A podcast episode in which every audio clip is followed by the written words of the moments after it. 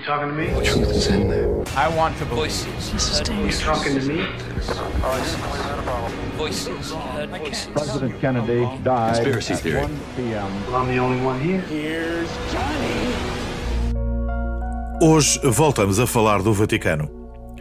São inúmeras as teorias que envolvem a sede oficial da Igreja Católica. Que segredos escondem as caves do Vaticano? E as famosas bibliotecas? Que documentos secretos estão lá arquivados? E os Papas foram quantos? Será que há uma profecia que os identifica? Estas são algumas das questões que muitas teorias da conspiração insistem em perpetuar e para as quais não existem respostas convincentes. Quizá porque as perguntas também não o são, mas já lá vamos. À cabeça das teorias que envolvem o Vaticano está, sem sombra de dúvida, uma suposta profecia que os identifica.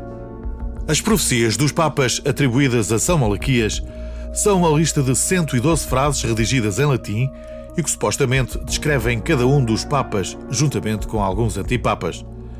Começam com o Papa Celestino II, eleito em 1143, e finalizam com um Papa que é descrito na profecia como Pedro o Romano.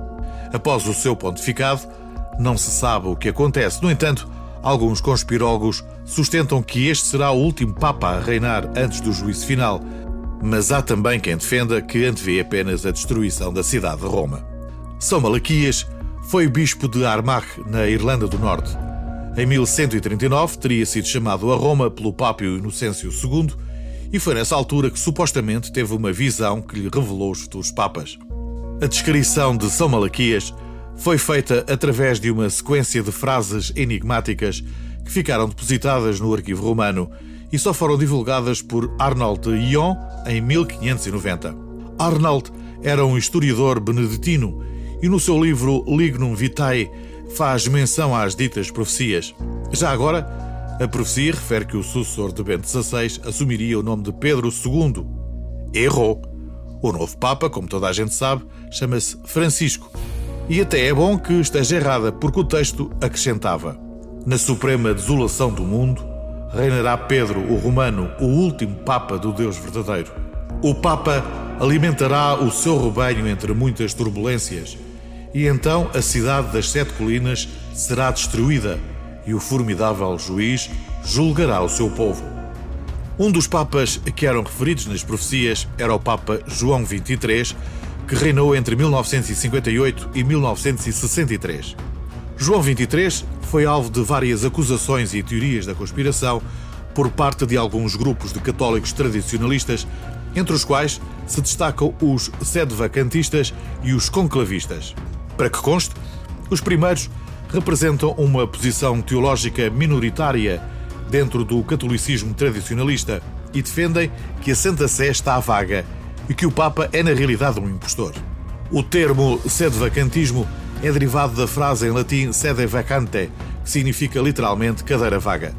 Já os conclavistas são um grupo de católicos que reivindicam que a eleição do Papa deverá ser feita por outros membros do clero que não o Colégio de Cardeais.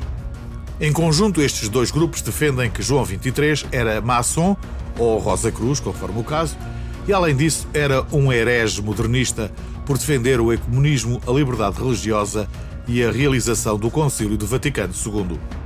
Alguns chegaram mesmo a defender a teoria muito conspiratória de que João XXIII era o antipapa que tinha usurpado ilegalmente a cátedra de São Pedro, a qual deveria ter pertencido ao cardeal Giuseppe Siri.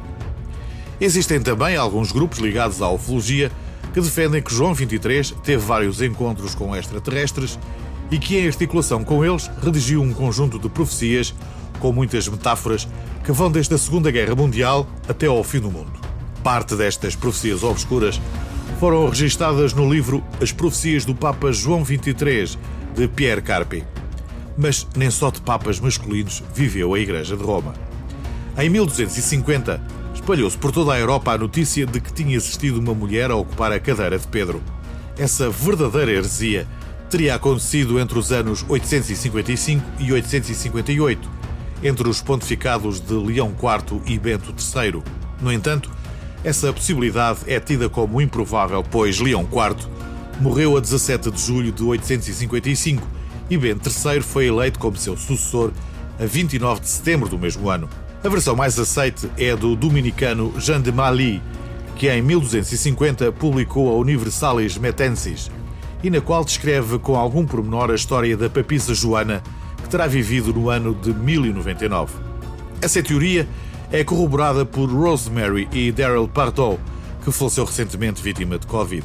No livro The Female Pope, The Mystery of Pope Joan, editado em 1988, os autores descrevem a suposta papisa como tendo existido entre 1086 e 1108, altura em que o reinado de alguns papas legítimos como Vítor III, Urbano II e Pascoal II nem sempre teve sede em Roma, uma vez que esta cidade tinha sido ocupada pelo imperador Henrique IV e mais tarde saqueada pelos normandos.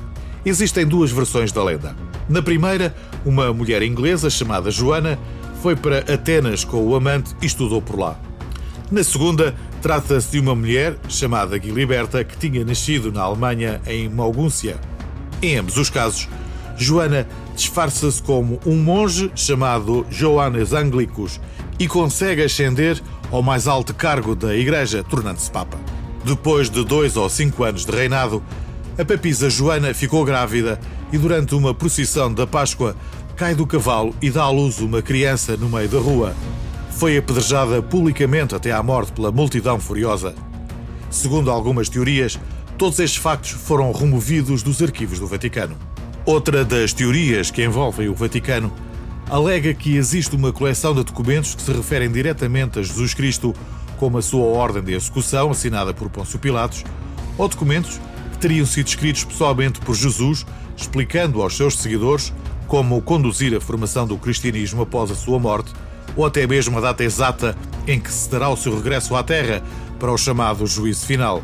Estes documentos seriam um segredo muito bem guardado pela Igreja e supostamente estariam escondidos nos arquivos secretos do Vaticano. Se bem que há quem defenda que foram transferidos para um abrigo subterrâneo na época da Alemanha nazi, com receio que as tropas de Hitler invadissem o Vaticano.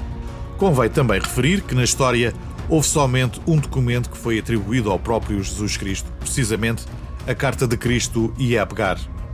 A imaginação de muitos, aliada ao misticismo que o próprio tema motiva, tem criado muitos mitos e teorias que, de alguma forma, tentam desacreditar aquela que é, mesmo para os ateus, a base de sustentação da nossa civilização.